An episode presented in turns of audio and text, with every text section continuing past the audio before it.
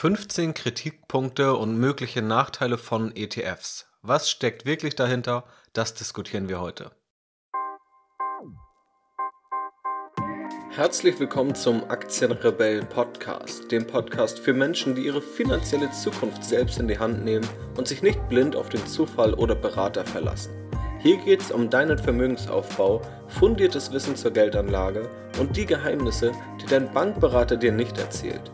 Ich, Janis Lorenzen, bin der Gastgeber und wünsche dir viel Spaß mit der heutigen Episode. Ja, herzlich willkommen zur heutigen Podcast-Episode.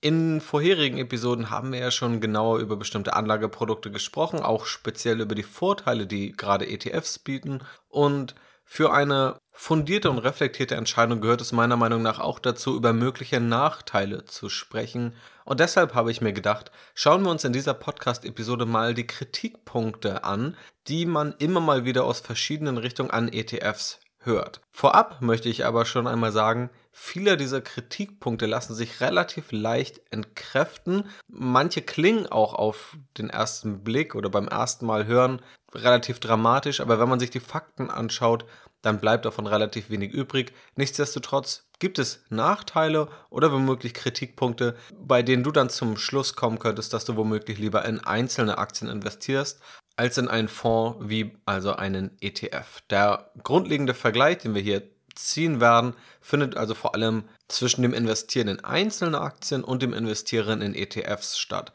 Warum ich generell nicht viel von aktiv gemanagten Investmentfonds halte, das erfährst du in der letzten Podcast-Episode, falls du diese noch nicht gehört hast. Aber jetzt würde ich sagen, legen wir los. Es sind 15 Kritikpunkte, die wir hier besprechen.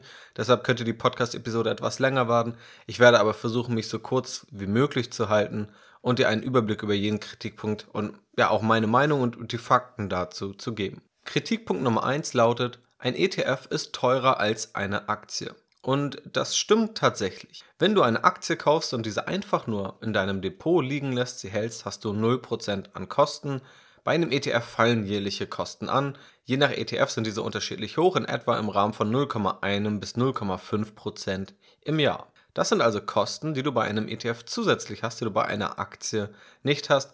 Die Kaufgebühren sind in der Regel bei Aktien und ETFs identisch. Nun müssen wir aber natürlich sagen, dass Kosten prinzipiell zu minimieren sind. Selbstverständlich, das predige ich ja auch in anderen Podcast-Episoden, dass das oberste Gebot ist, für Anleger unnötige Kosten zu streichen und diese niedrig zu halten. Nun kann man natürlich darüber diskutieren, sind die Kosten bei ETFs nötig oder unnötig? Und ich denke, dass diese Kosten, die wirklich sehr niedrig sind, gerade wenn man aktiv gemanagte Fonds anschaut, die oft das Zehnfache an Kosten haben, plus oftmals noch Ausgabeaufschläge, die das Ganze weiter verteuern, dass also die Kosten bei einem ETF definitiv im Rahmen sind und man dafür auch eine vernünftige Leistung geboten bekommt, nämlich eben eine breite Diversifizierung, in dem nur ein Wertpapier gekauft werden muss. Nehmen wir also an, du willst in den DAX investieren, dann hast du die Option, einen ETF zu kaufen und hast nur einmal Kaufgebühren, nur einmal Transaktionskosten beim Kauf des ETFs und dafür vielleicht jährliche Gebühren von 0,1%. Wenn du alle 30 einzelnen Aktien aus dem DAX oder von mir aus auch nur 20 DAX-Aktien kaufen möchtest,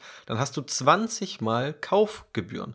Du hast also das 20-fache an Kaufkosten und wenn du immer mal wieder umschichten musst, weil die eine Aktie stark gestiegen ist, die andere ist gefallen und du willst das Verhältnis wieder weitestgehend ausgleichen, dann sind es natürlich wieder Kauf- und Verkaufskosten, die anfallen. All das übernimmt der ETF für dich. Und in einer solchen Variante wird höchstwahrscheinlich der ETF weitaus günstiger sein als ein Aktiendepot. Denn ein Aktiendepot ist vor allem dann teurer, wenn auch viel gehandelt wird, wenn angepasst wird. Und das ist bei fast jedem Aktiendepot der Fall. Das zeigen auch zahlreiche Untersuchungen zu den Kosten, die Privatanleger, die eben in einzelne Aktien investieren, haben. Diese liegen dort oftmals bei 2%, auch gerne mal bei 3 bis 4%, in einigen Segmenten sogar bei 7% pro Jahr, die aktive Einzelaktienanleger allein an Kosten haben. Das ist viel mehr als ein ETF kostet. Natürlich kann man mit diesem ETF auch zocken und hin und her handeln, aber das sollte man unabhängig vom Anlageprodukt aus Kostensicht nicht machen. Also ja, der Kritikpunkt stimmt erst einmal, dass ETFs laufende Kosten haben, die eine Aktie nicht hat, aber das ist eben nur ein Teil der Wahrheit, denn zu Kosten gehören immer noch weitere Punkte und man muss Kosten nicht immer vermeiden, sondern nur Kosten in Kauf nehmen, die einem auch einen Mehrwert bieten. Denn wenn wir alle Kosten vermeiden wollen, dann würden wir gar nicht erst in Aktien investieren, weil wir Transaktionskosten haben, sondern dann würden wir auf dem Tagesgeldkonto bleiben. Und da muss ich, glaube ich, nicht intensiver ausführen, dass es keine gute Anlageoption ist. Also Kosten in Kauf nehmen, die einen Mehrwert liefern, ist völlig in Ordnung. Kritikpunkt Nummer zwei, du kannst mit ETFs nur den Durchschnitt erreichen. Und auch das ist richtig, wobei es auch hier auf die Betrachtungsweise ankommt, denn es gibt zwei Renditen, die wir betrachten können, die Bruttorendite und die Nettorendite. Wenn ich mit einem ETF einen Markt abbilde im Durchschnitt, bleiben wir hier wieder im Beispiel des DAX, nicht, weil ich denke, dass du unbedingt in den DAX investieren solltest, aber weil er am präsentesten ist und weil jeder ihn kennen sollte. Wenn du also einen ETF auf den DAX kaufst, dann wirst du zwangsläufig die DAX-Rendite erhalten. Die Durchschnittsrendite der 30 größten deutschen börsennotierten Aktienunternehmen. Bis hierhin stimmt die Aussage also. Die Rendite, die uns wirklich interessiert, ist aber die Nettorendite, die Rendite, die uns nach Abzug aller Kosten bleibt. Denn es ist ja schön und gut, wenn wir vielleicht eine Rendite von 10% pro Jahr erreichen. Wenn wir aber 9% an Kosten pro Jahr haben durch unser ständiges Hin- und Herhandeln, sieht unsere Nettorendite sehr klein aus, dann liegt sie bei 1% pro Jahr. Also die viel wichtigere Rendite ist die Nettorendite. Nehmen wir an, der DAX hat eine langfristige Wertentwicklung, jedenfalls war das in den letzten etwa 40, 50 Jahren der Fall, von 8% pro Jahr. Wenn du nun eine DAX-ETF kaufst, bei jährlichen Kosten von 0,1%, dann hast du eine jährliche Nettorendite von 7,9% pro Jahr. Steuern lassen wir hier mal außen vor. Ein aktiver Anleger hat vor Kosten im Durchschnitt die gleiche Rendite wie wir. Ja, 50% liegen über dem Durchschnitt, 50% unter dem Durchschnitt. Das heißt, der Durchschnitt ist gleich auf wie die Rendite, die wir als ETF-Anleger haben. Aber da die aktiven Anleger im Durchschnitt höhere Kosten haben, über die ich ja bereits eben gesprochen habe, liegt die Nettorendite der aktiven Anleger dann im Durchschnitt 2 bis 3 Prozentpunkte niedriger als die Rendite, die der DAX geliefert hat, also dann vielleicht bei 5 bis 6 Prozent pro Jahr. Das heißt, der ETF-Anleger hat bei der Nettorendite fast zwangsläufig eine überdurchschnittliche Rendite, da die aktiven Anleger zum größten Teil zu weit über 90 Prozent höhere Kosten haben als der passive Anleger, der nur in einen Indexfonds investiert und nichts damit unternimmt. Das heißt, vor Abzug der Kosten muss man sich mit dem Durchschnitt zufrieden geben. Nach Abzug der Kosten, wenn man also alle Anleger in eine Rangliste ordnen würde und tatsächlich schauen, was ihre erreichte Nettorendite ist, dann liegt man mit einem einfach nur simpel gehaltenen Indexfonds, einem ETF, fast zwangsläufig über dem Durchschnitt. Natürlich ist die Chance durch ETFs aber auch geringer, dass man zu den Top 5% gehört, also zu den Ausreißern nach ganz oben hin. Auf der anderen Seite ist das Risiko auch deutlich begrenzter, dass man zu den schlechtesten 15 oder 30 Prozent gehört, einfach weil man breit gestreut investiert und seine Kosten niedrig hält. Kritikpunkt Nummer 3. ETFs versagen im Crash. Auch das höre ich oft, dass dann gesagt wird, vielleicht steht in den nächsten Jahren ein Crash bevor und da weiß ich ja gar nicht, ob mein ETF dann besteht. Und ich frage dann immer gern nach den Fakten oder wie das denn in vergangenen Crashphasen aussah, denn viele nehmen ETFs erst seit ein paar Jahren wahr. Das ist so die öffentliche Wahrnehmung. Tatsächlich gibt es ETFs und Indexfonds aber schon seit den 70er und 80er Jahren, vor allem in den USA.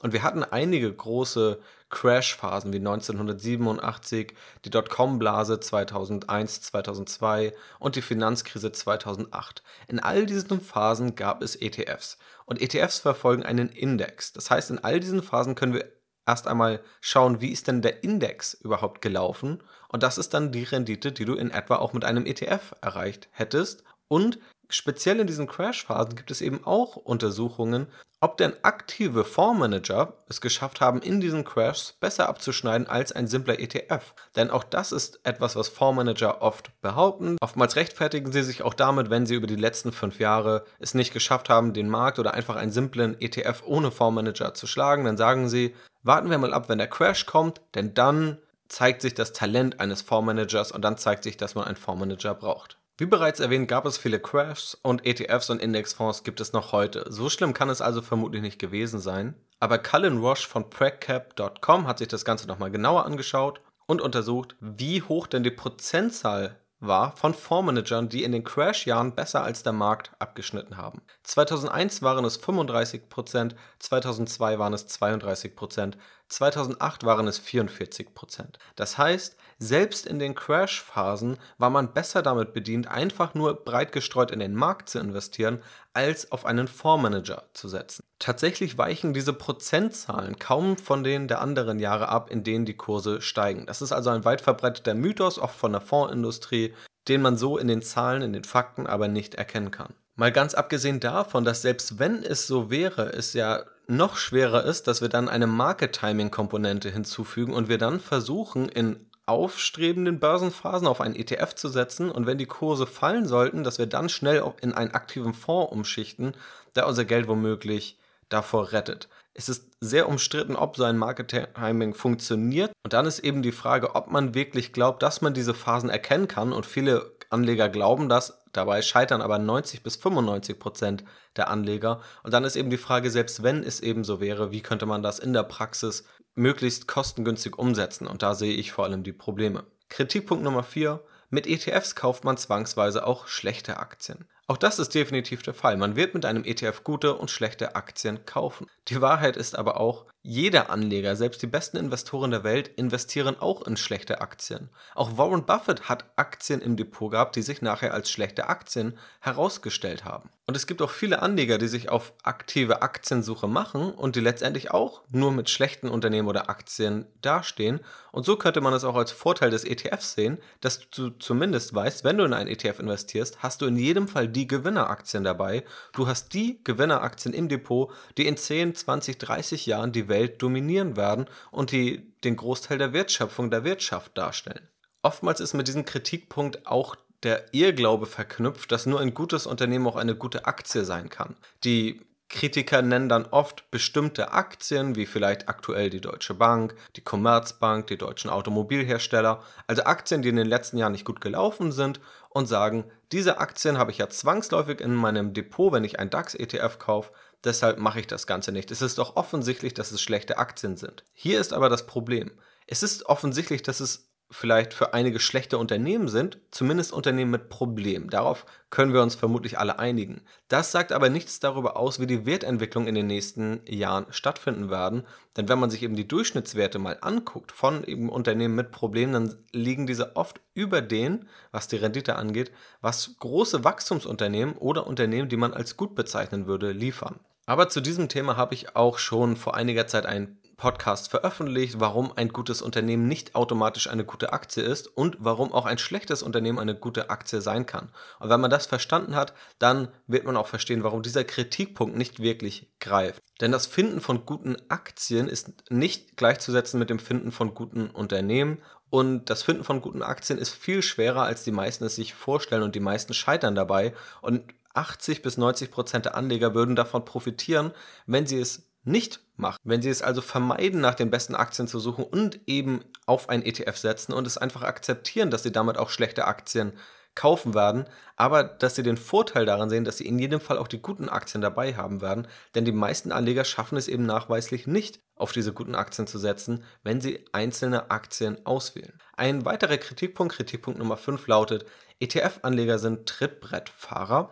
Dieser Kritikpunkt hat durchaus seine Berechtigung in meinen Augen denn ETFs oder die Hypothese, auf der ETFs beruhen, ist die Effizienzmarkthypothese, dass also alle verfügbaren Informationen richtig in den Aktienkursen enthalten sind und wir als Privatanleger keinen Informationsvorteil haben, der uns nach Abzug aller Kosten eine Überrendite nachhaltig, systematisch und dauerhaft erreichen lässt. Das ist nun die ja, die extreme Anwendung der Effizienzmarkthypothese. Man kann sicherlich darüber streiten, wie effizient die Märkte wirklich sind.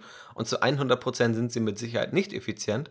Nichtsdestotrotz sind die Finanzmärkte sehr effizient in der Informationsverarbeitung. In Sekundenschnelle werden Informationen verarbeitet. Diese Effizienz kommt dadurch zustande, dass die Marktteilnehmer, die Anleger Aktien bewerten. Sie geben also ihre Meinung ab und dadurch bildet sich ein Aktienkurs. Und das machen ganz viele Anleger auf der Welt aus den verschiedensten Ländern mit den verschiedensten Hintergründen. Dadurch kommt eine Aktienbewertung zustande und dadurch werden effiziente Märkte geschaffen, auf denen dann wiederum ETFs oder Indexfonds beruhen, beziehungsweise auf denen der Erfolg dieser ETFs beruht. Der ETF-Anleger nutzt also die effizienten Märkte oder die weitestgehend effizienten Märkte, ohne selbst einen signifikanten Teil dazu beizutragen, dass diese Märkte effizient bleiben, weil der ETF-Anleger eben keine Aktienbewertung vornimmt. Allerdings müssen wir auch hier wieder Einschränkungen vornehmen. Zum einen ist es ein Nachteil für dich als Anleger? Nein, man könnte es womöglich eher als moralische Frage definieren. Zum anderen müssen wir festhalten, dass auch ETF-Anleger eine gewisse Meinung vertreten, da es ja eine aktive Entscheidung ist, ob ich nun in den deutschen Markt investiere oder den US-amerikanischen, ob ich in den Automobilsektor investiere oder in den Technologiesektor. Und all diese Entscheidungen werden auch von vielen Millionen ETF-Anlegern getroffen und führen auch dazu, dass einige Aktien stärker gekauft werden, andere Aktien schwächer. So haben wir also auch wieder Bewertungsaspekte oder effiziente Informationsverarbeitung, die auch durch ETF-Anleger geschaffen wird, wenn natürlich auch nicht so genau, wie es die aktiven Anleger machen, die einzelne Aktien analysieren. Nichtsdestotrotz ist es ja nicht so, dass alle ETF-Anleger auf der Welt den gleichen ETF kaufen. Das ist definitiv nicht der Fall. Ganz im Gegenteil, es gibt auch bei ETFs eine breite Palette, die eben zu unterschiedlichen Investments führen. Und als dritter Punkt, viel wichtiger für die Entwicklung von Unternehmen und für die Entwicklung der Märkte sind nicht die Anleger, sondern die Käufer, also wirklich die Nutzer eines Produktes. Natürlich können wir mehr Apple-Aktien kaufen und vielleicht kauft ein bestimmter ETF mal mehr Apple-Aktien, ein anderer weniger und vielleicht ist der Kurs dann nicht mehr 100%ig effizient. Aber langfristig orientiert sich der Kurs am Gewinn und der Gewinn wird dadurch gemacht, wie hoch die Nachfrage nach den Apple-Produkten ist, also nach iPhones, iMacs, MacBooks und so weiter. Und das ist die viel entscheidendere Größe für die Entwicklung einer Aktie als die Frage, ob nun 3% der Anleger mehr oder weniger in ETFs investieren oder Kritikpunkt Nummer 6. ETFs verstärken Kursbewegung. Grundsätzlich reagiert natürlich der Kurs darauf, wenn viele Anleger investieren. Das ist aber unabhängig davon der Fall, ob nun ein Anleger eine einzelne DAX-Aktie kauft oder alle 30 DAX-Aktien oder einen ETF auf den DAX. Der Effekt ist erst einmal der gleiche. Oftmals wird dann genannt, dass wenn ja beispielsweise die Kurse fallen, dass die ETFs dann Aktien abstoßen müssen, verkaufen müssen und dadurch das Ganze weiter verstärken und umgekehrt, wenn die Kurse fallen, dann muss der ETF diese Aktien nachkaufen und erhöht damit eben ja, diesen Aufschwung einer Aktie. Tatsächlich ist das aber ein weit verbreiteter Irrglaube. Es kommt vor, je nach Gewichtung des ETFs, aber die meisten ETFs sind nach Marktkapitalisierung gewichtet. Das bedeutet, die Aktie eines großen Unternehmens nimmt ein größeres Gewicht ein als die Aktie eines kleinen Unternehmens. Wenn nun ein Aktienkurs steigt, dann muss der ETF diese Aktie nicht nachkaufen, wenn er nach Marktkapitalisierung gewichtet, denn dann ist ja automatisch der Wert der enthaltenen Aktien gestiegen obwohl die Zahl der Aktien gleich geblieben ist, einfach weil der Kurs gestiegen ist. Wenn eine andere Aktie im Wert fällt,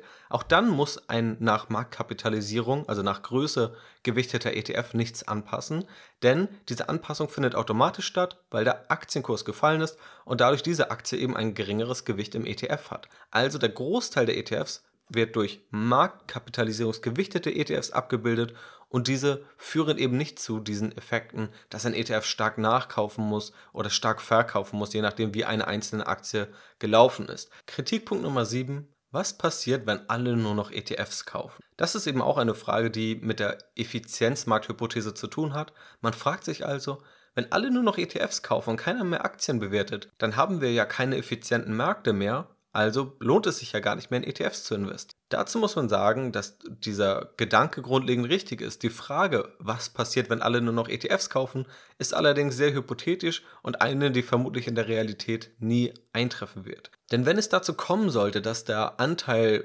des Geldes, der in ETFs investiert wird und wirklich passiv in ETFs investiert wird, ohne Entscheidung, also wo wir wirklich darüber sprechen, marktkapitalisierungsgewichtet blind in die ganze Welt zu investieren. Und so investieren wirklich die wenigsten Anleger. Und ohne jegliches Hin- und Herhandeln, einfach durch simples Halten. Gerd Kommer hat das Ganze mal durchgerechnet und kommt auf einen Wert, der vermutlich unter einem Prozent liegt und das 40 Jahre nach dem Auflegen des ersten Indexfonds. Aber wenn es so sein sollte, dass der Anteil signifikant steigt, dass Märkte ineffizienter werden, was passiert dann? Es wird wieder attraktiver, aktiv anzulegen. Es sollte sich mehr lohnen, dass man eben aktiv einzelne Aktien heraussucht. Und dadurch wird es dann wieder genug aktive Anleger geben, die eine Effizienz der Märkte herstellen. Eben so weit, wie es sich lohnt für aktive Anleger. Und wenn die aktiven Anleger merken, es lohnt sich nicht, die Märkte sind sehr effizient, dann werden sie eben passiv investieren. Und so wird sich höchstwahrscheinlich langfristig ein Gleichgewicht einpendeln. Und es ist nicht realistisch zu glauben, dass es das eine oder das andere Extrem geben wird, dass alle nur aktiv anlegen oder dass alle nur passiv beispielsweise in Indexfonds anlegen. Es wird sich hier meiner Meinung nach ein Gleichgewicht einpendeln, so wie wir es überall anders auch kennen. Die Frage, was passiert, wenn alle nur noch XYZ machen, ist daher recht hypothetisch und das könnte man in allen Bereichen fragen. Was passiert, wenn alle nur noch bei Aldi einkaufen gehen was passiert, wenn alle nur noch Beamten sein wollen? Was passiert, wenn alle nur noch selbstständig sein wollen? All das sind hypothetische Fragen, die man stellen kann, die aber in der Realität nicht auftauchen kann. Was passiert, wenn keiner mehr Handwerker sein will? Dann werden die Löhne der Handwerker einfach extrem steigen, sodass es enorm attraktiv sein wird, wieder Handwerker zu sein.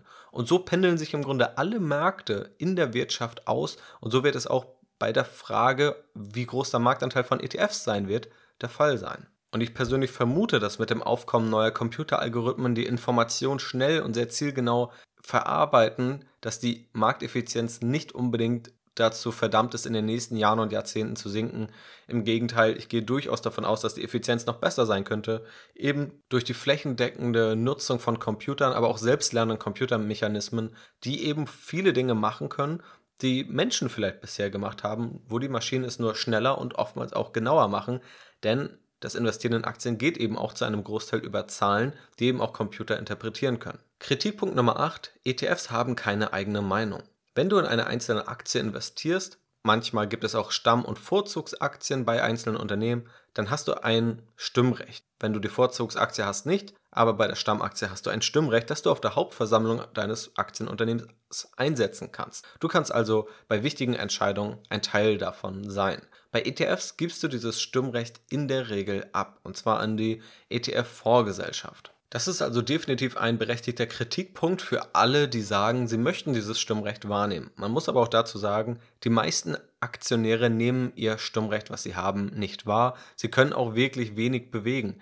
Denn wenn du ein paar Aktien hältst und da sprechen wir vielleicht über ein Volumen im vier- oder fünfstelligen Bereich bei Privatanlegern, wenn du eben ein vier- oder fünfstelliges Volumen von DAX-Aktien hältst, dann ist es ein verschwindend geringer Anteil und dein Anteil wird wohl kaum etwas an einer bestimmten Entscheidung ändern. Das heißt, dass die Stimmrechte schön und gut sind, die meisten nehmen sie aber eh nicht wahr und die meisten über 90 Prozent der Anleger haben gar nicht so viele Stimmrechte, dass sie wirklich etwas bewegen könnten auf den Hauptversammlungen. In der Vergangenheit war es durchaus so, dass Fondsgesellschaften ihre Stimmrechte bei den ETFs einfach verworfen haben, wo man dann kritisiert hat, dass dort einfach eine wichtige Stimme fehlt, eben eine Repräsentierung der Aktionäre in einem Unternehmen auf der Hauptversammlung.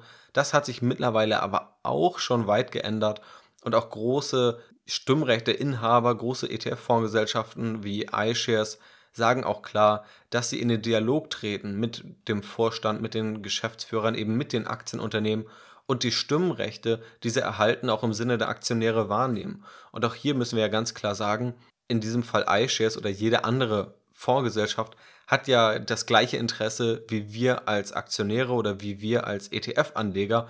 iShares hat ja kein Interesse daran, ein bestimmtes Aktienunternehmen schlecht abschneiden zu lassen, denn dann fällt der ETF im Wert und wenn der ETF im Wert fällt, dann sinkt auch das Fondsvolumen und die Fondsgesellschaft verdient weniger Geld. Also auch das sehe ich nicht als großes Risiko, denn die Interessen werden hier in den meisten Fällen die gleichen sein. Die Fondsgesellschaften haben in diesem Fall die gleichen Interessen wie wir als Anleger. Und wenn man dieses Stimmrecht haben will, klar, dann sollte man auf einzelne Aktien gehen, in einzelne Aktien investieren, sollte sich aber auch darüber im Klaren sein, was man überhaupt mit diesen Stimmrechten bewegen kann und ob man mit diesen etwas bewegen will. Kritikpunkt Nummer 9.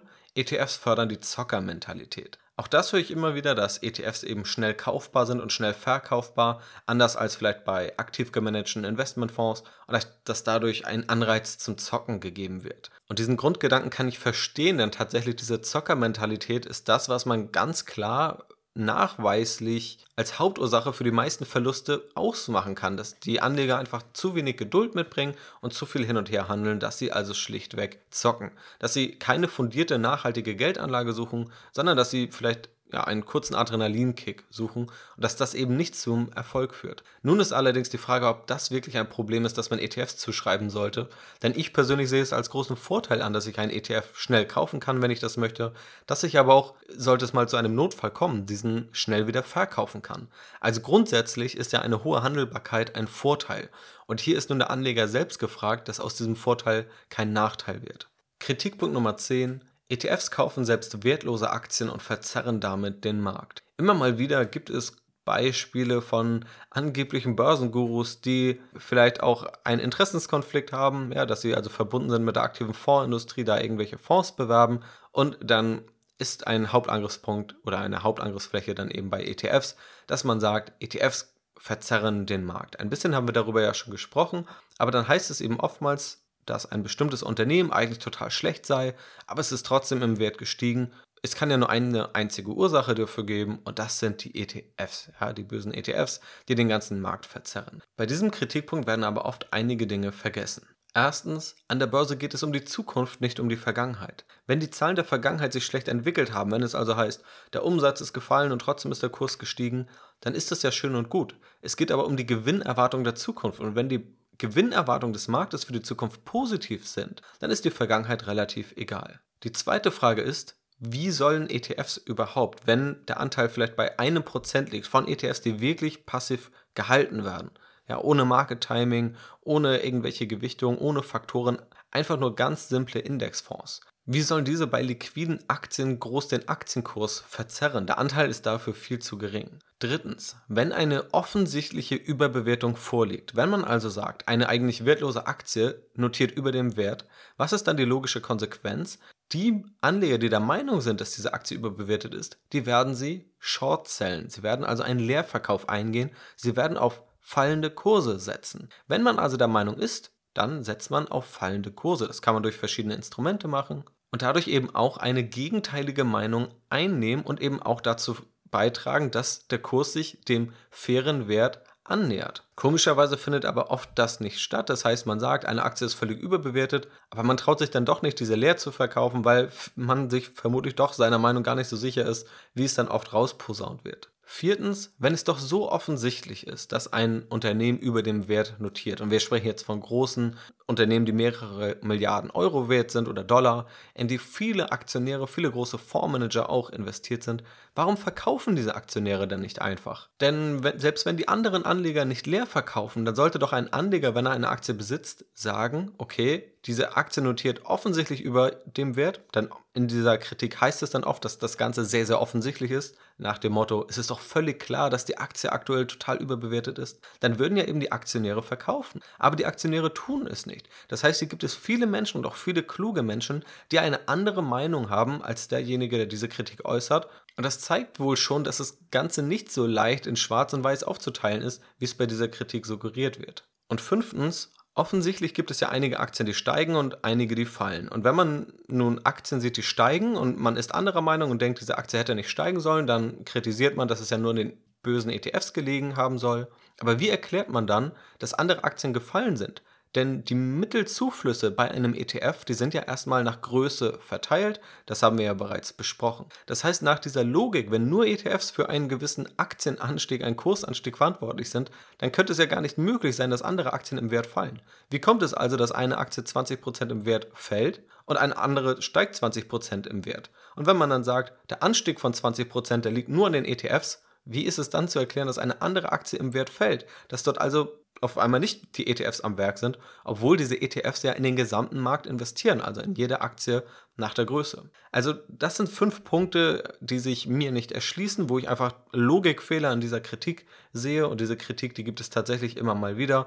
Eine Beispielkritik davon findest du auch auf meinem Blog. Wenn du einfach mal Nachteile von ETFs googelst, dann solltest du unter den ersten Ergebnissen meine Webseite aktienrebell.de sehen und dann kannst du mal im Punkt 10 schauen, da habe ich dir nochmal ein konkretes Beispiel dafür gegeben. Also diese Kritik kann man auch mal durchdenken, aber in meinen Augen ist sie nicht wirklich stichhaltig. Dafür fehlt einfach, ja, fehlen die Beweise.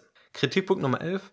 ETFs besitzen die Aktien gar nicht und sind damit hochriskant. Auch hier müssen wir sagen, ja, es gibt einige ETFs, die die Aktien, die in einem bestimmten Index enthalten sind, den der ETF abbildet, nicht wirklich enthalten. Das sind synthetische ETFs, die mit einem sogenannten Swap arbeiten. Hier müssen wir aber auch sagen, dass dieser Swap oder das Kontrahentenrisiko, wie wir es nennen, das daraus entsteht, dass es sehr, sehr gut besichert ist und dass es keinen Fall gibt in der 40-jährigen Historie, wo dieses Konstrukt zu Wertverlusten von Anlegern führte. Mir ist zumindest keines dieser Szenarien bekannt. Ja, natürlich ist es ein gewisses Risiko, aber wenn man sich nun die Besicherung anschaut, die oftmals über dem eigentlichen Wert liegt. Ja, also wenn ein gewisses Tauschgeschäft eingegangen wird, dann werden Sicherheiten hinterlegt, hochliquide Sicherheiten und oftmals sind diese Sicherheiten mehr wert als überhaupt der Wert des Tauschgeschäftes. Dazu gibt es auch die Wertpapierleihe bei anderen ETFs, nicht bei synthetischen ETFs, sondern wirklich physisch replizierenden ETFs. Und auch diese ist sehr, sehr stark besichert und auch diese ist gang und gäbe in der kompletten Finanzindustrie seit Jahrzehnten. Und wie gesagt, wenn man sich da im Detail mal ausschaut, wie diese Wertpapierleihe wirklich aussieht, wie diese besichert ist, dann muss schon so ziemlich alles schiefgehen. Da muss im Grunde das ganze System kollabieren, damit da ein finanzieller Schaden daraus resultiert, aus wirklich diesen Mechanismen. Und ich glaube, dann hat man ganz andere Probleme, wenn diese Mechanismen nicht greifen, als ja, dass man dann eben auf ein ETF gesetzt hat und vielleicht nicht auf einzelne Aktien oder ähnliches. Das ist ein etwas intensiveres Thema, was es damit zu tun hat. Dazu muss man grundlegend verstehen, wie ETFs funktionieren, woher dann eine Wertpapierleihe kommt, woher dann das Kontrahentenrisiko bei einem synthetischen ETF kommt. Wenn du mehr darüber erfahren möchtest, ja, das werden wir jetzt nicht hier in dieser Podcast-Episode behandeln, dann gehe einfach auf aktienrebell.de slash ETF-Videoserie, dann kannst du dich dort eintragen und dann erfährst du dort mehr und auch im Kurs, zu dem du du dir dann den Zugang sichern kannst, wenn du möchtest. Und wenn du einfach intensiver über ETFs Bescheid wissen möchtest und eben auch genau diese Risiken kennen und einschätzen können möchtest. Und nicht zuletzt gibt es auch viele ETFs, die beides nicht machen. Die haben also weder ein Wertpapierleiherisiko noch ein Kontrahentenrisiko. Also ETFs, die einfach die Aktien besitzen und diese auch nicht verleihen oder ähnliches. Das heißt, auch dieser Kritikpunkt, wenn er denn überhaupt einer ist oder wenn man das Risiko daraus für zu groß hält, auch dann gibt es eben ETFs, die diese Risiken gar nicht erst haben. Also dieser Kritikpunkt, wenn er dann als ein solcher wahrgenommen wird, gilt definitiv nicht für alle ETFs, sondern nur für bestimmte ETFs. Kritikpunkt Nummer 12. ETFs gaukeln die Liquidität nur vor. Und das stimmt definitiv in einigen Fällen, denn es gibt einfach Märkte, die nicht immer sehr liquide sind. Dazu gehört zum Beispiel der Markt der Ramsch-Anleihen, also Hochzinsanleihen. Wenn mal ein Unternehmen eine Anleihe herausgibt und auf einmal tauchen schlechte News auf zu diesem Unternehmen, die die Zahlungsfähigkeit ja, stark in Bedrängnis bringen, dann kann es durchaus sein, dass du einfach als Verkäufer keinen Käufer für diese Anleihen findest. Und da müssen wir aber sagen, es ist egal, ob du diese Anleihe dann selbst hältst, also diese einzelne Anleihe hältst, oder ob du diese in Teil eines ETFs hältst. In beiden Fällen wirst du sie dann schwer los. Dieser Nachteil ist also weniger den ETFs zuzuschreiben, als vielmehr dem Markt generell, in den du investierst. Hier kann man also sagen, vielleicht verlassen sich einige Anleger darauf, dass nur weil sie in einen ETF investieren, dass sie immer eine Liquidität und eine hohe Handelbarkeit haben. Das ist aber nicht der Fall. Man sollte immer schauen, was sind dann die Werte, in die ich investiere in diesem ETF und wie liquide sind die. Kritikpunkt Nummer 13 ist das Index Frontrunning. Aktive Anleger nutzen ETF-Anleger aus. Was ist das Index Frontrunning überhaupt? Wenn nun ein Land oder eine Aktie oder eine gewisse Branche, je nachdem wie ein ETF aufgebaut ist oder ein Index, in ein Index aufgenommen wird oder ein Index verlässt, dann kann es zu Kursschwankungen kommen. Nehmen wir nun mal als Beispiel das MSCI, der weltweit größte oder einer der weltweit größten Indexaufleger, chinesische Aktien in den Schwellenländerindex von MSCI, also den MSCI Emerging Markets, aufnehmen möchte. Was können aktive Anleger dann machen? Sie können darauf spekulieren, dass chinesische Aktien eben in diesem Index landen, dass auch viele ETFs dann Geld in diese Aktien umschichten werden und vor dieser Umschichtung bereits in die Aktien zu investieren. Dann steigen diese im Kurs, weil viele Gelder aus ETFs in diese Aktien fließen und danach verkaufen sie. Und der ETF musste dementsprechend teurer einkaufen. Und diese Praxis, die gibt es durchaus und diese lässt sich auch schwer verhindern. Diese Praxis des Frontrunnings, also das Ausnutzen vertraulicher Informationen wie eine Aufnahme in den Index ist übrigens in den meisten Ländern und auch in Deutschland illegal. Dieses Verbot gilt allerdings nur so lange, bis eine Information öffentlich ist. Zu diesem Thema gibt es auch eine wissenschaftliche Studie der NYU Stern School of Business. Dort wurde untersucht, wie die Kursveränderungen von Aktien im Durchschnitt aussehen, je nachdem, ob die Aktie vor einer Aufnahme in einen der großen Indizes stand oder ob diese Aktien rausgenommen werden sollten, wenn also bekannt gegeben wurde, dass diese aus dem Index fallen. Vor der Aufnahme einer Aktie in den Index lag die Rendite bei durchschnittlich 4,7 bis 8,8 Prozent. Im umgekehrten Fall, wenn bekannt gegeben wurde, dass eine Aktie aus dem Index fällt, lag die Rendite bei minus 4,6 bis minus 15,1 Prozent. Hier sehen wir also definitiv Unterschiede, die man auf dieses Frontrunning zurückführen kann. Das Ganze war bis 2005 wohlgemerkt. Die Autoren stellten aber auch da schon fest, dass diese Differenzen seit dem Jahr 2000 in einem abnehmenden Trend sind, dass das Ganze also zurückgeht. Zum Zeitpunkt der Veröffentlichung im Jahr 2008 schätzten die Autoren den jährlichen Verlust, beispielsweise im S&P 500, durch diese Faktoren auf etwa 0,21 bis 0,28 Prozent pro Jahr. Die Fondsgesellschaften sind sich dieses Problems aber auch bewusst und sorgen vor. Sie investieren also nicht einfach einmalig all das neue Geld in die neuen Aktien, sondern bauen die neuen Positionen gestaffelt über einen bestimmten Zeitraum auf und sie halten ihre Investitionen so weit wie möglich geheim, sodass niemand genau weiß, wann nun investiert wird und dass es sich eben nicht lohnt, diese Unterschiede auszunutzen. Aber vermutlich lassen sich auch dadurch diese Dinge des Index Frontrunnings, diese möglichen Probleme oder vielleicht Verluste nicht komplett vermeiden. Sie sind aber zumindest in einem geringeren Umfang und gewisserweise ein konstruktionsbedingtes Problem von ETFs. Aber nicht zuletzt ändert es nichts daran, dass ETFs den Großteil des Marktes und der Fondsmanager weiterhin schlagen. Also trotz dieses Index Frontrunnings sind ETFs renditetechnisch den allermeisten aktiven Anlegern und den allermeisten Fondsmanagern deutlich überlegen. Kritikpunkt Nummer 14 und damit der vorletzte Kritikpunkt, die ETF-Anbieter werden zu mächtig. Der ETF-Markt weist ein Profil auf, das wir aus nahezu allen Industrien und Branchen kennen. Es gibt einige große Anbieter, die den Großteil des Marktes abdecken und viele kleine Anbieter, die aber eher unbedeutend. sind. Im Bereich der ETFs sind das vor allem BlackRock mit ihrer ETF-Fondsgesellschaft iShares, Vanguard und State Street, die du vielleicht aus dem Kürzel SPDR, also SPDR, kennst. Und hier ist das Argument, wenige Anbieter beherrschen den Markt, was zu schlechten Ergebnissen für den Verbraucher führt. Ja, also beispielsweise zu steigenden Kosten, denn wenige Anbieter können sich absprechen und die Kosten erhöhen. Das stimmt definitiv, dieser Gedanke in der Theorie. Was sehen wir aber in der Praxis? Seit Jahren sehen wir fallende Kosten im ETF-Markt. Wir sehen also einen harten Preiskampf und die ETFs nähern sich immer weiter der Nulllinie, wo sich also viele schon fragen, wie können ETF-Anbieter das Geschäft überhaupt noch rentabel betreiben. In der Praxis sieht man also diese Preisgestaltungsmacht kaum. Ja, also wir profitieren als Anleger im Grunde nur von fallenden Kursen. Nun könnte man auch ein anderes Risiko aus diesen Marktmächten ableiten, und zwar, was dann ist, wenn es richtig crasht und die ETFs verlieren im Wert, geht es dann den Fondsgesellschaften nochmal doppelt schlecht, weil ja die Werte, die sie halten, an denen sie Geld verliehen, ja massiv im Wert verlieren. Dazu müssen wir erst einmal sagen, Banken haben tatsächlich eine starke Relevanz für die Wirtschaft und wenn Banken pleite gehen, dann merken wir das in der Wirtschaft.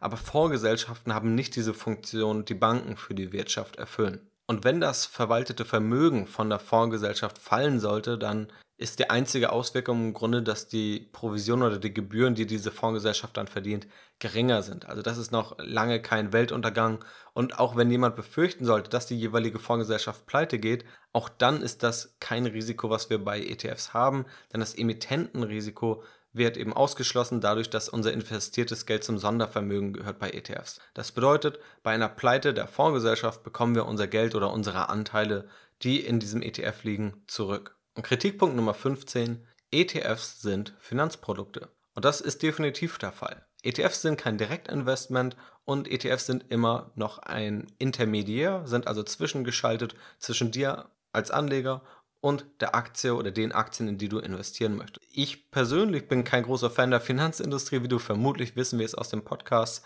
Ich kritisiere ja eben viele Dinge. Natürlich habe ich auch eine gewisse Skepsis gegenüber Finanzprodukten. Bei ETFs bin ich persönlich der Meinung, dass sie sehr transparent gestaltet sind, dass sie sehr kostengünstig gestaltet sind und dass sie das Leben von vielen Anlegern vereinfachen und es nachweislich erfolgreicher machen. Weshalb ich persönlich auch selbst ETFs in meinem Depot habe.